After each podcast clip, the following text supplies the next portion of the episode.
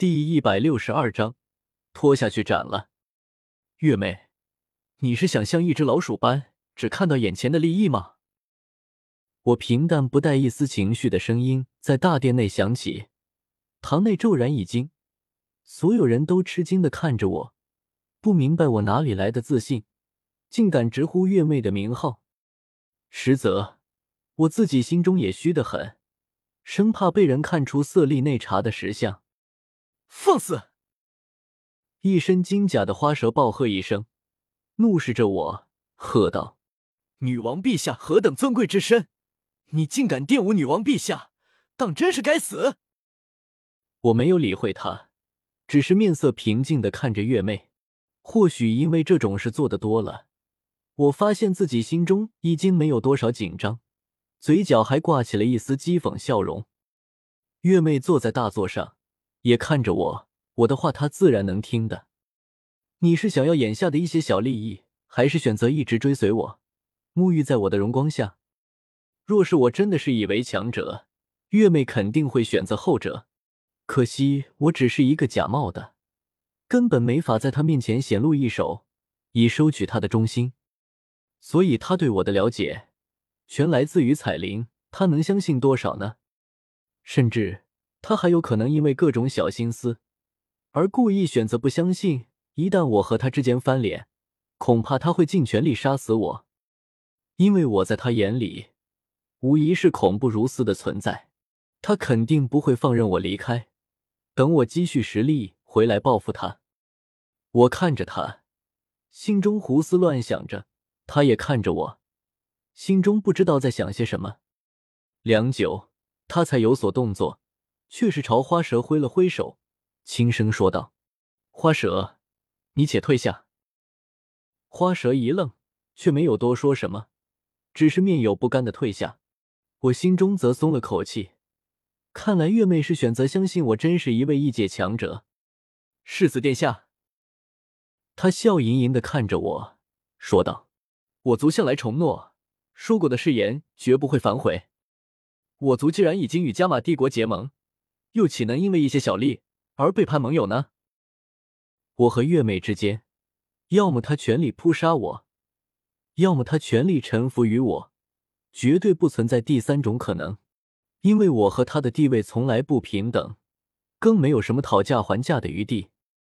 既然他这么说了，就是真的选择继续臣服于我。也对，蛇人族得到全部的出云国土又如何？能壮大多少实力？能因此而重返祖地吗？可听信了我的鬼话，要不了多少年，等我实力恢复了，就能帮他们重返祖地。女王陛下，罗恒有些不敢置信的看着月妹，压根想不明白，与晨曦帝国结盟，蛇人族什么都不用为晨曦帝国做，就能得到大量的好处，他为什么还要选择与加玛帝国结盟？晨曦帝国可不弱，若是与晨曦帝国开战，蛇人族得战死多少氏族？这样得损失多少利益？重诺，守信。呵呵，蛇人族要是真那么一诺千金，又岂会背叛与出云帝国的盟约，反戈一击？罗恒想不明白，难不成月妹这是想乘机多索要一些好处？可是晨曦帝国已经将整个出云之地让了出去，哪里还拿得出什么好处？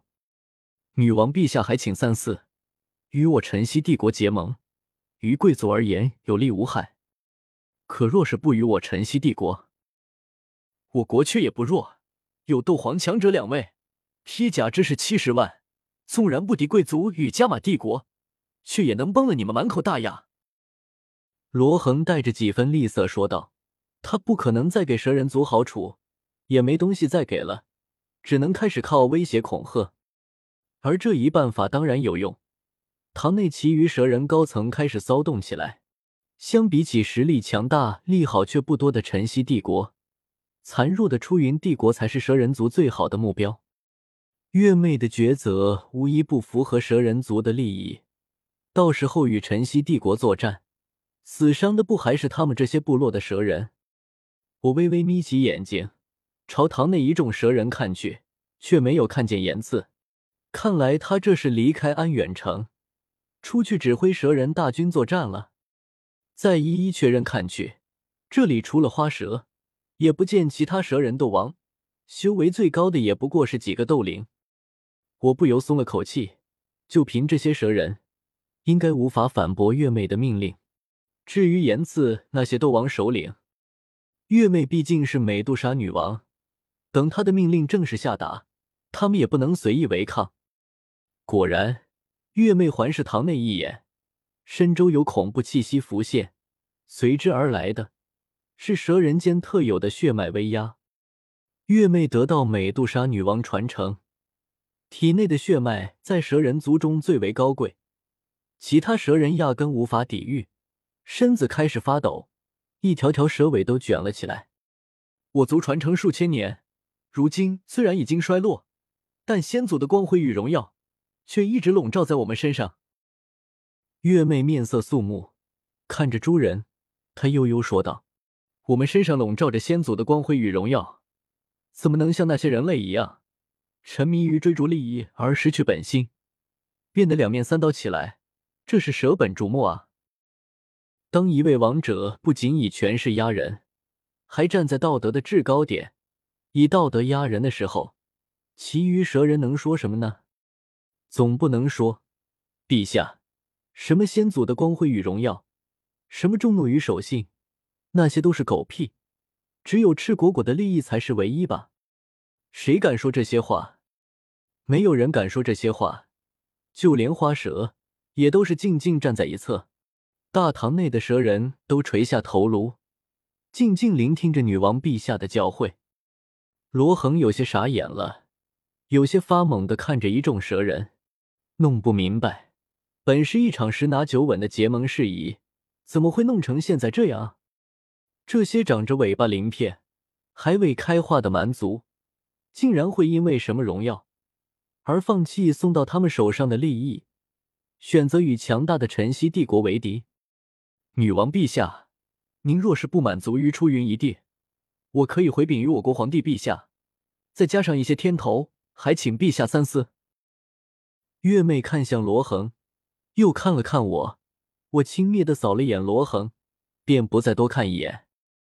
月妹会意，面容冷了下来，沉声说道：“什么皇帝陛下，不过是一群叛军罢了。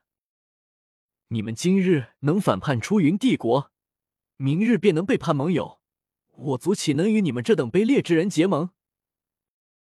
他白皙的手臂一挥，冷声喝道。来人，将这罗恒拖下去斩了。